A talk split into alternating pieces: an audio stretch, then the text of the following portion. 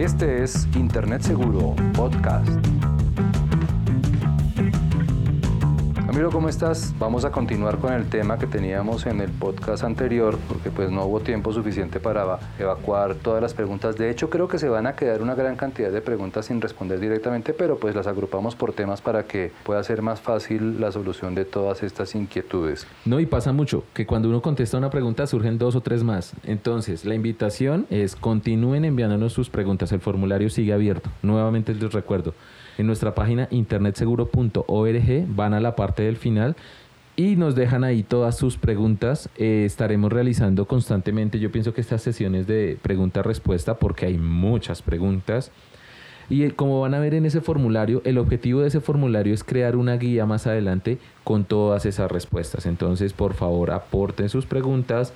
Cualquier pregunta es válida y nosotros aquí estaremos contestándolas. Como decíamos en el episodio anterior, lo que buscamos es crear un puente entre dos culturas, entre dos edades, entre dos generaciones que se encuentran separadas por un abismo digital impresionantemente grande. Los papás que no entendemos por qué le compramos un celular al hijo y se lo damos simplemente, y los chicos que ya sencillamente caminan solos con las redes sociales y con todo este ambiente digital y que se encuentran en un riesgo y en una situación de vulnerabilidad impresionante. Como padres no podemos perder el sentido de responsabilidad que deberíamos tener en este tipo de, situaciones y deberíamos aprender de qué es lo que nuestros hijos están haciendo hoy día, cómo se socializa con, un celular, cómo se socializa en redes sociales, cómo se socializa a nivel digital, cómo es ese rastro digital que estamos dejando y que estamos creando todos y cómo involucrarnos, que es la palabra clave de todas estas charlas, involucrarnos en la vida digital de nuestros hijos y poderlos llevar de la mano en estos temas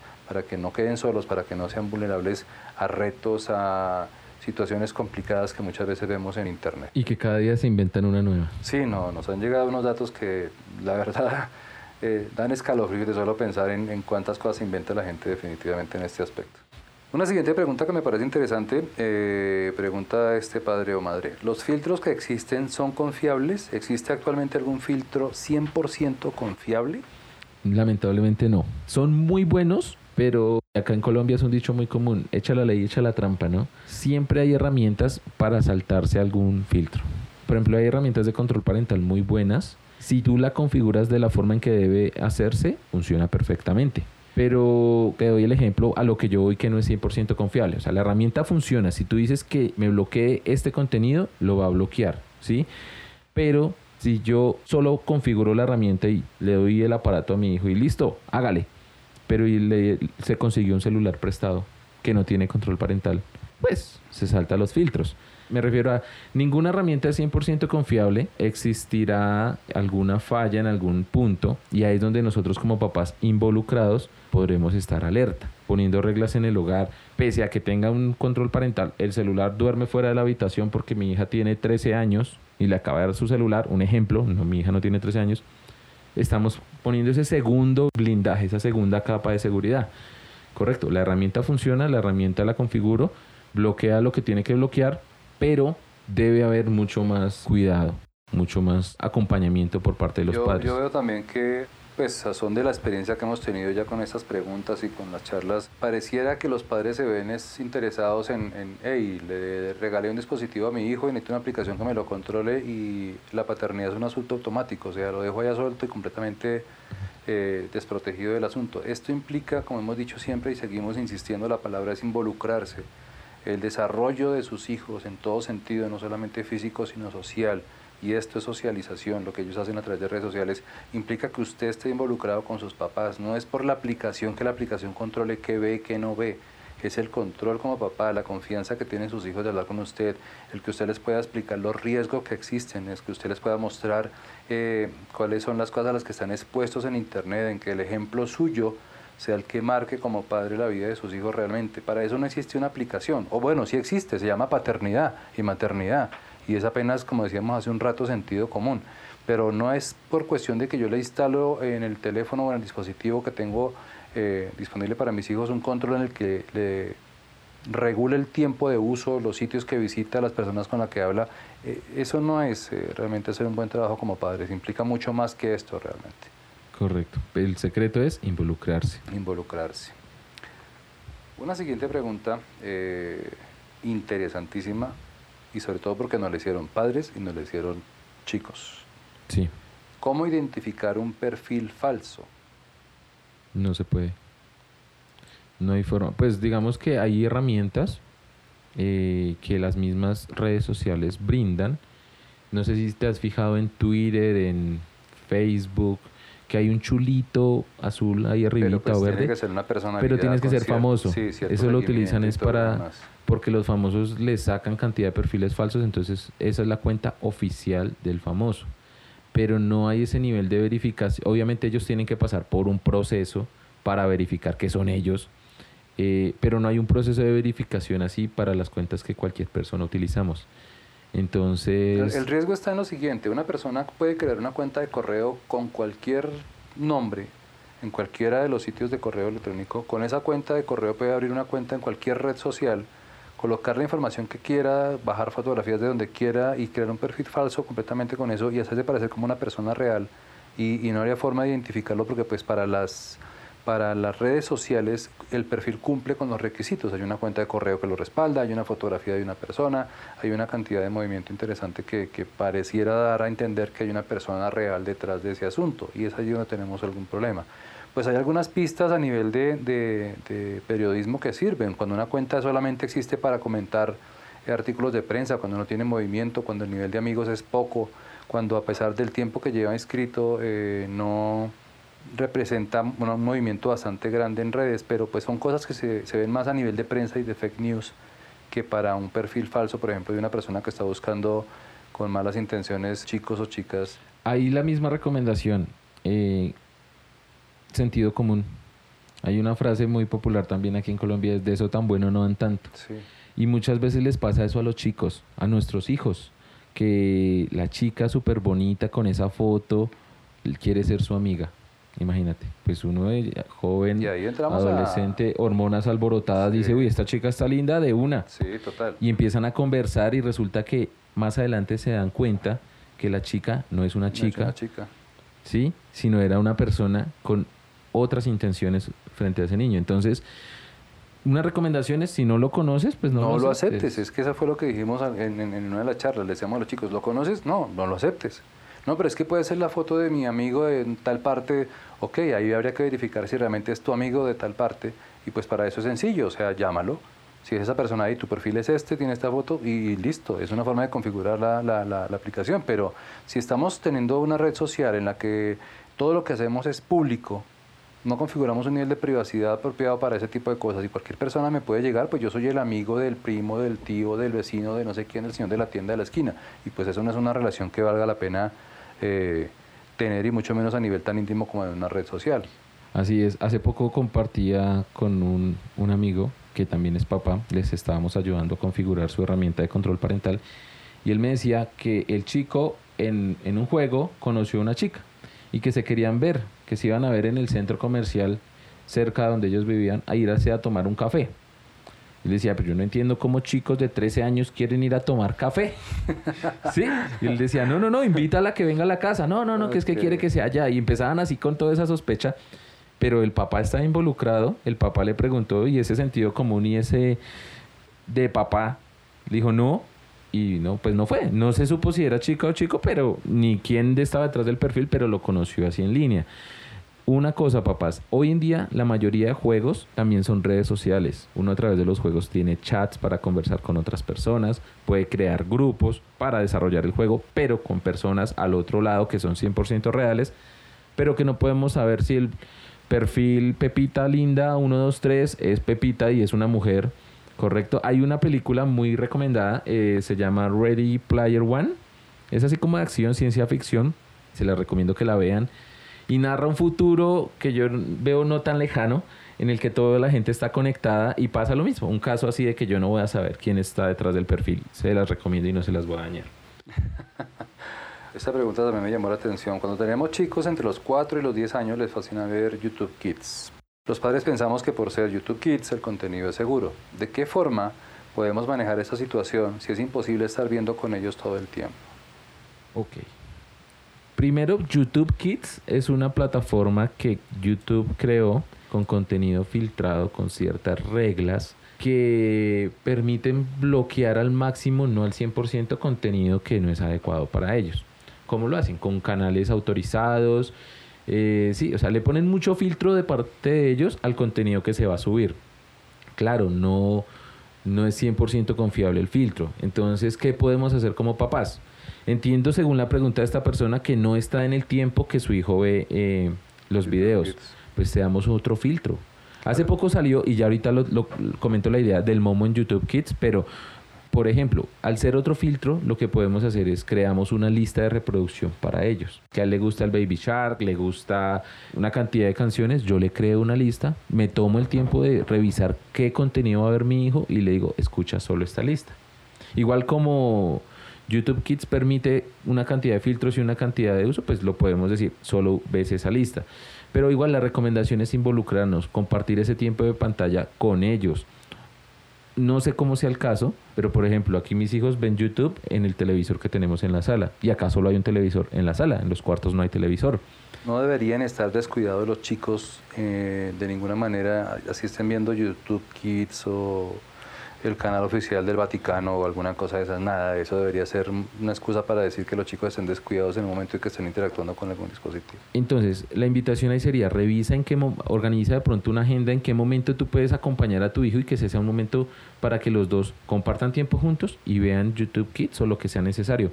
Pero es que muchos papás ven en YouTube Kids como la mejor oportunidad para dejar a los chinos ahí quieticos y uno poder hacer el resto de cosas. Y no debería ser así.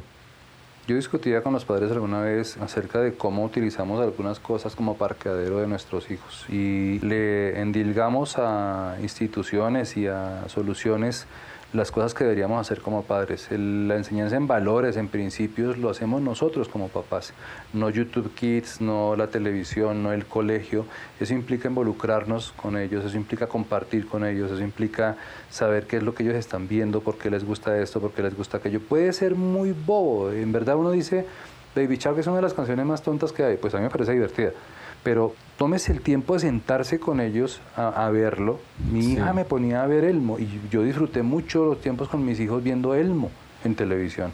Y Elmo no es que sea pues muy listo, que digamos, ni la lumbrera más increíble para una persona adulta, pero para mis hijos era importante, para mí fue importante. Es correcto. Y, esos tiempos, primero, ellos lo recuerdan como mi papá estuvo ahí, mi mamá estuvo ahí, compartieron conmigo. Nosotros como papá filtramos qué es lo que ellos están viendo y si de pronto vemos algo que no es adecuado, hey, paramos y, sí, pero soltarle un dispositivo a un chico para ponerle YouTube Kids y dejarlo ahí botado porque que estoy ocupado y no tengo tiempo para verlo con él, pues es un poquitico discutible desde todo punto de vista. O póngalo a hacer otra cosa, pero el peor error es dejarle un dispositivo solo a un niño. un niño, Póngalo, o sea, hay daditos, hay otros juegos de mesa, ajedrez, o sea... Tenga un perro, no sé, o sea, hay cosas más lúdicas que, que eso también lo veíamos alguna vez. Hoy en día todo tienen que ser aplicaciones y no es así. Sí, exacto. Correcto. Y ahora, retomando, habíamos hablado sobre el Momo en YouTube Kids. Hace poco circuló una noticia falsa sobre que había una cantidad de videos en YouTube Kids donde salía el Momo. Y la gente compartía esto por WhatsApp con el video de supuestamente que estaba en YouTube. Eh, Google sacó un comunicado oficial donde dice que no existe como tal una URL, un link de un video donde salga el Momo que es una noticia falsa lo que están diciendo. Y ellos explican que hay ciertas imágenes, como ustedes saben, ya existe la tecnología de reconocimiento facial y todo eso. Google eh, en YouTube Kids tiene vetada la cara del momo, o sea, no tiene técnicamente no es posible que salga una imagen del momo. Pero entonces, ¿qué estaba pasando? Todos los papás alarmados, como con cualquier noticia falsa, empezaron a compartirla y se volvió viral. Pero lo que no se daban cuenta era que ese video que les llegó por WhatsApp se estaba quedando guardado en sus celulares. ¿Y quién utiliza el celular de los papás? Los hijos. Entonces, la persona que me empezó con esa noticia falsa, en algunos casos puede, no sé, logró su cometido de que los niños vieran el video. Y, y a mí me llegaron los videos, los alcanzamos a revisar con Jualo. Y nos pusimos a investigar y nos dimos cuenta de eso. Entonces, una recomendación, padres, puede sonar muy alarmante, pero verifiquemos la fuente. No seamos cómplices al estar compartiendo esa información así desenfrenadamente sin cuidar y mirar los riesgos. Eso pasa con todo, o sea, noticias falsas llegan todo el tiempo por, por redes sociales, por WhatsApp, por una cantidad de cosas, pero nadie se toma la molestia de verificar un momentico, hey, eh, no, que hay un atentado contra determinado funcionario. Verifiquen la prensa normal si efectivamente pasó eso y no se ponga a regar eso pues a la loca por todos lados. No, es que va a haber un atentado en tal parte, que hay un terremoto. A mí me llegan cada rato terremotos, yo no sé, creo que mis contactos tienen una obsesión con los movimientos telúricos. No, es que va a haber un terremoto porque científicamente se comprobó que a ver, es tan sencillo verificar ese tipo de información en, en Internet que, que, no sé por qué la gente no se toma la molestia de hacerlo y en vez de eso sí lo, hay una regla. En cuanto a noticias falsas, hablaremos en un episodio más detallado de noticias falsas, pero hay una regla, la regla de tres. Busca tres fuentes de confianza donde estén hablando de la noticia. Si no existe, no, no, hagas parte de, no te pongas a compartir ese tipo de cosas. Otra pregunta que me llama la atención aquí dice, a un hijo adicto al Internet, ¿cuál debería ser nuestra posición y ayuda como padres responsables? Como a cualquier adicto hay que ayudarlo, ¿no? hay una etapa, lo primero es identificar que tiene un problema. Sí, porque pensar que es adicto al Internet porque está todo el tiempo conectado, pues hoy día un chico está todo el tiempo conectado, es su yo, Yo trabajo por, yo soy teletrabajador y yo estoy pegado al computador, pero entonces lo que tenemos que analizar primero es realmente adicto, o sea, tiene conductas de un adicto. Primero también la edad, ¿no? No, es que mi hijo de tres años es adicto al Internet, pues hay un problema como papás. No nos dicen qué edad es. Eh, digamos que es un adolescente. Igual, nuestros hijos son nuestra responsabilidad. Eso es claro. Nosotros ponemos las reglas. Entonces, eh, hijo, estoy viendo que está convirtiéndose esto en un problema para ti. Le bajamos. Entonces nosotros como papás debemos poner esas reglas, ¿correcto? Si estamos viendo que nuestro hijo se está volviendo loco, ¡hey, para! ¡Ay! Empieza a pelear y a gritar y está teniendo un problema. Cortas el wifi y suda frío o alguna cosa le da tembladera. eso ya son síntomas de una adicción, pero... Entonces, tocaría mirar primero, involucrarnos, saber qué está haciendo en Internet, ¿sí? Mirar si eso eh, ya lo está dominando, si ya, hey, no es que ya te digo tal cosa y es un problema contigo, pues nosotros como papás somos autoridad, podemos hey, cortar esto está causándote a ti un problema, cortémoslo. Pero si ya tu hijo es freelance y tiene negocios en, en, España, hace muchos sitios web y le cortas el internet, claro, se va a enojar, pero debemos es involucrarnos. Primero saber qué edad tiene, tiene nuestro hijo, en este caso no nos dicen, y según el caso, ¿Cuál es, pues... ¿Cuál es el uso que está haciendo realmente el internet para que tú como padre estés considerando que tu hijo tiene una adicción? Porque es que adicción es una palabra que se está utilizando hoy en día para todo. No es que él es adicto al café, él es adicto al celular. Yo soy eh. adicto al helado de maracuyá, ¿no? O sea, hay, hay que determinar realmente en qué punto tú como padre determinas que tu hijo tiene una adicción y tú como padre cómo determinas que tu hijo tiene un problema realmente con esto. Porque también teníamos una pregunta similar acerca de una persona que nos decía que, que, que veía que su hijo no dormía por estar en redes sociales. Eso ya son síntomas de un problema muy distinto más que al Internet, pienso yo, es un problema de trabajar en casa, de relación como familia y demás. Es correcto. Entonces, pues lo primero y la clave de todo eso es estar involucrado, saber qué está haciendo nuestro hijo en Internet. Obviamente, pues miramos factores como qué edad tiene él, qué contenido está mirando en Internet. Eso va acorde a lo que nosotros como familia creemos, queremos para nuestros hijos y de acuerdo a las reglas que tenemos. Y ya tú como papá o mamá empiezas a tomar decisiones de qué hacer en esos casos. Un amigo nos preguntaba cómo hacía él si tenía esta situación a su hijo, que es menor de 10 años. Eh, en el colegio le pidieron ver un video en YouTube como parte de una tarea y pues obviamente él cayó en cuenta, hey, mi hijo no tiene edad para tener un, un acceso a YouTube, ¿cómo debo hacer en esa situación? Claro, mira, ahí la recomendación es acompáñalo. Sí, hay colegios que no tienen claro cuáles son las edades mínimas y te mandan a, ver videos en YouTube cuando tú tienes 10 años, menos años. Pues eso es una tarea papá e hijo. Sentémonos, veamos el video, cuidas qué contenido está viendo tu hijo, lo acompañas en esa red social. No quiere decir que si tiene menos no la pueda usar, la puede usar con la supervisión de un adulto. Y esta puede ser también una oportunidad para hablar en el colegio y que nos inviten a darle charlas allá podemos hablar sobre diferentes temas. Hay muchos colegios y ese es un trabajo que estamos haciendo también como fundación de ir y capacitar docentes, jóvenes y padres, en, el uso responsable de esta tecnología. Igual, en las notas de todos los episodios que subimos están cómo contactarnos, correo electrónico, eh, redes sociales, WhatsApp invítenos. Esta última conferencia fue una bonita experiencia porque tuvimos la oportunidad de, tener una charla con los padres eh, separados de los chicos, solamente papás. Y tuvimos la oportunidad luego de tener la charla con los chicos sin ninguno de los papás. Entonces, tanto un grupo como el otro eh, se desinhibieron de preguntar lo que querían, de hablar de lo que querían y de poder manejar el tema y eh, utilizar la charla como puente para que los dos grupos eh, tuvieran un concepto homogéneo de lo que queríamos realmente con respecto a la seguridad en Internet. No, y la oportunidad que se crea porque llegarán a la casa a conversar del tema. Yo, yo, creo que más de uno llegó a preguntar quién era Germán Garmendia. Ese día fue interesante la pregunta que se hizo. Ok, una pregunta más. Cuando un niño juega videojuegos con otras personas de otros países y son retos, ¿qué tan perjudiciales y adictivos pueden ser? Creo que aquí hay dos temas que no entiende bien la persona que hace la pregunta. Una cosa de los videojuegos y otra cosa son los retos. Ok, yo les voy a decir una cosa las empresas que hacen juegos no crean juegos que no gusten, no crean juegos que no generen una, entre comillas, adicción, porque es el negocio de ellos. yo voy a hacer un juego que no le guste a nadie. No, todos los juegos vienen diseñados con sistemas de recompensas, con cosas nuevas cada, cada mundo. Entonces yo pasé este mundo y ahora cambio de otro color y como lo veo diferente.